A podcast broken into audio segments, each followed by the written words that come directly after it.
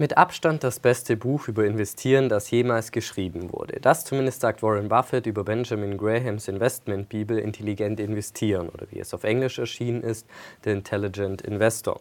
Hi, mein Name ist David und heute schauen wir uns die Strategien vom Vater der Fundamentalanalyse mal etwas genauer an und klären, welche Strategien eigentlich besonders gut für den aktiven und für den passiven Investor geeignet sind.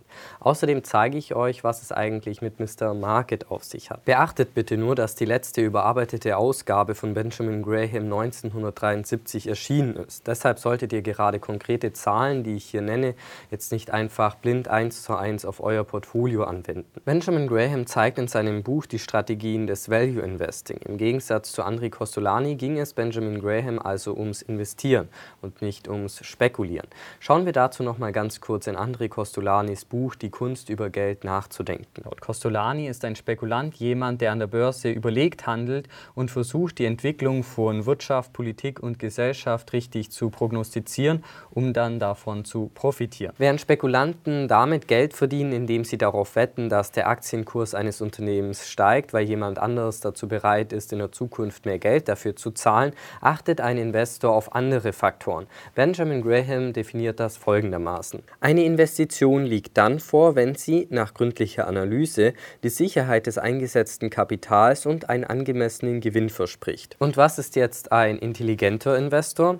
Intelligent heißt in diesem Zusammenhang nicht, dass man einen besonders hohen IQ braucht, sondern intelligent bedeutet, dass man geduldig, lernbegierig und diszipliniert ist. Außerdem sollte man seine Emotionen zügeln können und man sollte selbstständig denken können. Generell wollen Value-Investoren unterbewertete Unternehmen finden, also sprich Unternehmen, die unter ihrem inneren Wert gehandelt werden. Sie möchten also 40 Cent investieren, um eigentlich monatlich einen Euro zu bekommen. Um überhaupt unterbewertete Unternehmen finden zu können, muss man davon ausgehen, dass die Aktienkurse nicht effizient sind.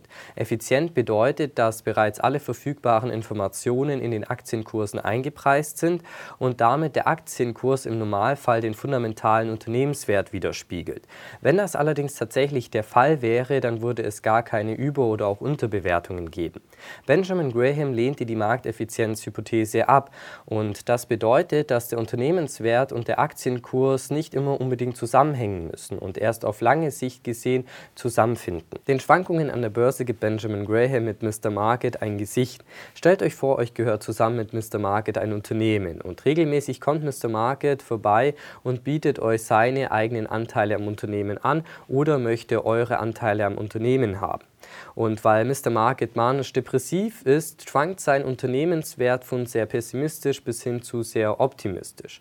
Und weil ihr ganz genau wisst, dass Mr. Market bald wieder mit einem neuen Angebot zu euch kommen wird, könnt ihr das Angebot jederzeit ablehnen oder auch annehmen. Genauso ist es auch an der Börse. Man sieht also ständig die Preise zum Kauf oder Verkauf über den Bildschirm flimmern und kann darauf warten, bis Mr. Market in einer pessimistischen Stimmung ist, um dann zu Schnäppchenpreisen zu kaufen oder aber bei Euphorie zu verkaufen. Dazu braucht man allerdings Disziplin und Geduld. Der intelligente Investor ist also nicht auf schnelle Gewinne aus. Ob ein Unternehmen günstig oder teuer bewertet ist, kann man durch fundamentale Analyse herausfinden. Welche Faktoren da wichtig sind, schauen wir uns gleich noch an, aber generell kann man sagen, dass die Differenz zwischen dem inneren Wert des Unternehmens und dem aktuellen Kurs relevant ist. Diese Differenz nennt Benjamin Graham Margin of Safety, also Sicherheitsmarge. Für den intelligenten Investor gibt es laut Benjamin Graham grundsätzlich zwei Möglichkeiten. Und zwar kann man sich als professioneller bzw. als aktiver Investor versuchen, wobei man sein Portfolio aber ständig im Blick haben muss. Oder aber man geht das Ganze etwas entspannter an, und zwar als passiver bzw. defensiver Investor. Und da richtet man sich sein Portfolio einfach einmal ein und muss sich da nicht mehr wirklich darum kümmern. Und für den defensiven Investor schlägt Benjamin Graham eine Aufteilung von 50-50 vor, also sprich 50% in Aktien und 50% in Anleihen. Allerdings sind natürlich auch andere Aufteilungen denkbar, und zwar je nachdem, in welcher Lebens- oder Finanzsituation man sich gerade befindet. Von der Formel 100 minus Alter ist gleich Aktienanteil hielt Benjamin Graham übrigens wenig, denn es kann durchaus auch Sinn machen, im hohen Alter in Aktien zu investieren, also beispielsweise, wenn man sowieso vorhat, sein Vermögen zu vererben. Das Verhältnis von Aktien- und Anleihenanteil hängt allerdings natürlich auch davon ab, wie der Markt sich gerade verhält. So kann man beispielsweise beispielsweise während eines Crashes, wenn die Papiere zu Schnäppchenpreisen verfügbar sind, mehr in Aktien umschichten und wenn man in einem Bullenmarkt ist, dann vielleicht die Aktien eher verkaufen und mehr in Anleihen investieren. Allerdings sollte man laut Benjamin Graham niemals über 75 Prozent in einer bestimmten Anlagekategorie kommen, womit die andere Kategorie ja dann unter 25 Prozent fallen würde. Könnte man aber nicht auch einfach alles, also sprich 100 Prozent in Aktien investieren? Das könnte tatsächlich für eine kleine Minderheit in Frage kommen, allerdings nur, wenn man bestimmte Kriterien erfüllt, wie beispielsweise, dass der Notgroschen für mindestens ein Jahr reicht, man auch in den nächsten 20 Jahren investieren möchte und auch schwierige Zeiten, wie beispielsweise die Dotcom-Blase der 2000er Jahre oder jetzt den Corona-Crash überlebt hat und man während eines Crashes jetzt nicht alles panisch verkauft, sondern auch die Charakterstärke hat, sogar noch nachzukaufen. Und man sollte auch einen konkreten Plan haben, um sein Verhalten kontrollieren zu können. Für die meisten ist das Risiko bei einem Aktienanteil von 100% aber einfach viel zu groß, gerade wenn man beispielsweise selbstständig ist und auf private Rücklagen angewiesen ist. Seine Asset Allocation sollte man ein bis zweimal im Jahr kontrollieren und gegebenenfalls anpassen, um das ursprüngliche Verhältnis wiederherzustellen. Sollte also beispielsweise der Aktienanteil zu groß geworden sein, dann sollte man hier etwas verkaufen und in Anleihen umschichten. Außerdem ist es sinnvoll, regelmäßig einen festen Betrag zu investieren, um vom Cost-Average-Effekt, also sprich vom Durchschnittskosteneffekt zu profitieren. Wenn die Preise also gerade hoch sind, dann bekommt man weniger Anteile für sein Geld. Und wenn die Preise gerade niedrig sind, dann bekommt man mehr Anteile. Im Endeffekt kauft man also zu einem Durchschnittspreis ein und braucht erst gar nicht versuchen, den Markt zu timen. Wenn man keine Zeit oder Lust hat, sich sein Portfolio selbst zusammenzustellen, dann können Fonds eine gute Alternative sein. Benjamin Graham spricht hier vor allem von aktiv gemanagten Fonds und auf welche Faktoren man hier achten muss. Allerdings werden für die meisten heutzutage wahrscheinlich eher passive Fonds wie ETFs in Frage kommen. Wer als defensiver Investor lieber selbst seine Aktien aussuchen möchte, um das Portfolio zusammenzustellen, sollte auf folgende Faktoren achten. Und zwar erstens die Unternehmensgröße. Also da kleine Unternehmen eher mit den Schwankungen des Marktes zu kämpfen haben, sollte das Unternehmen groß und bedeutend sein. Konkret fordert Benjamin Graham von einem Industrieunternehmen mindestens 100 Millionen US-Dollar Umsatz und von öffentlichen Versorgungsunternehmen mindestens 50 Millionen US-Dollar Gesamtvermögen. Beachtet allerdings, wie gesagt, dass diese Zahlen aus den 1970er Jahren stammen. Der zweite Punkt ist Finanzstärke und hier sollte ein Unternehmen konservativ finanziert sein. Ein Kriterium ist beispielsweise, dass bei Industrieunternehmen das Umlaufvermögen mindestens doppelt so hoch sein sollte wie die kurzfristigen Verbindlichkeiten. Möglichkeiten. Der dritte Punkt sind Gewinne und hier sollte es bei den Stammaktien in den letzten zehn Jahren keine Verlustjahre gegeben haben. Der vierte Punkt sind Dividenden und hier fordert Benjamin Graham, dass seit 20 Jahren ununterbrochen Dividenden gezahlt wurden. Der fünfte Punkt ist Gewinnwachstum und hier sollte der Gewinn pro Aktie in den letzten zehn Jahren um ein Drittel gestiegen sein. Also dazu schaut man sich die ersten und die letzten drei Jahre des Zeitraums an. Der sechste Punkt ist das Kurs-Gewinn-Verhältnis, also kurz KGV und hier sollte der aktuelle Kurs nicht höher liegen als der 15-fache Durchschnitt der Gewinne der letzten drei Jahre. Bleibt als siebter Punkt noch das Kurs-Buchwert-Verhältnis, also kurz KBV. Und hier sollte der aktuelle Kurs nicht höher liegen als das eineinhalbfache des letzten ausgewiesenen Buchwertes. Außerdem sollte man angemessen, aber auch nicht übertrieben diversifizieren, also sprich mindestens 10 Titel und maximal 30. Was ist aber, wenn man höher hinaus will? Naja, grundsätzlich weist Benjamin Graham erst einmal darauf hin, dass es für die meisten wahrscheinlich gar nicht sinnvoll ist, Einzelaktien herauszusuchen und sich als aktiver Investor zu versuchen.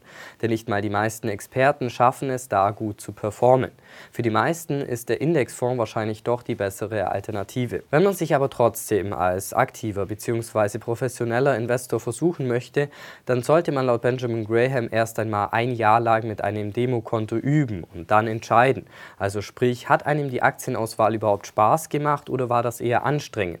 Und natürlich hätte man vielleicht mit einem Indexfonds bessere Ergebnisse erzielt. Selbst wenn man Spaß an der Aktienauswahl hatte und gute Renditen erzielt hat, sollte man das Ganze auf 10% seines Portfolios beschränken und den Rest in einen Indexfonds investieren.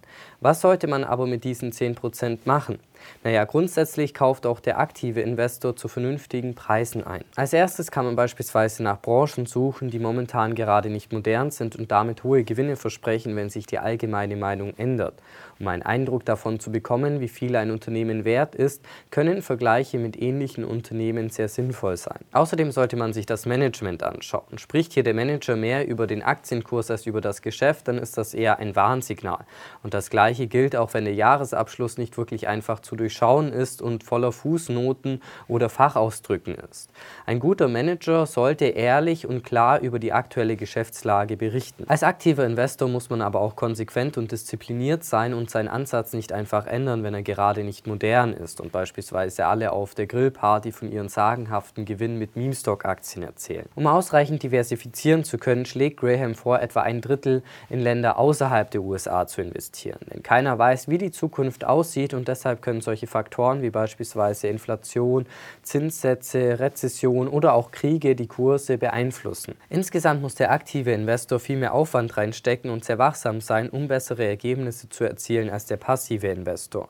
Wenn man sich deshalb einen Berater zur Hilfe nehmen möchte, dann sollte man nur vor schwarzen Schafen aufpassen, die einfach nur auf ihre eigene Provision aus sind. Gerade bei solchen Sätzen wie beispielsweise Vertrauen Sie mir oder Sie müssen sich beeilen oder das ist die Chance Ihres Lebens, sollte man ganz schnell seine Beine in die Hand nehmen. Wenn euch das jetzt alles nach zu viel Arbeit klingt oder einfach zu kompliziert ist, dann wird ein Indexfonds wahrscheinlich die beste und auch entspannteste Alternative sein. Wie ihr seht, beschreibt Benjamin Graham in seinem Buch viele Konzepte, die die meisten von uns wahrscheinlich heutzutage als selbstverständlich erachten. Allerdings darf man natürlich nicht vergessen, dass Benjamin Grahams Buch vor über 70 Jahren das erste Mal erschienen ist und dass die Konzepte damals natürlich noch nicht so geläufig waren wie heute. Für mich aber immer noch eine Pflichtlektüre für alle Value-Investoren. Wenn euch der Beitrag gefallen hat, dann lasst gerne ein Like da und abonniert den Kanal, um nichts mehr zu verpassen. In diesem Sinne vielen Dank fürs Einschalten und bis zum nächsten Mal.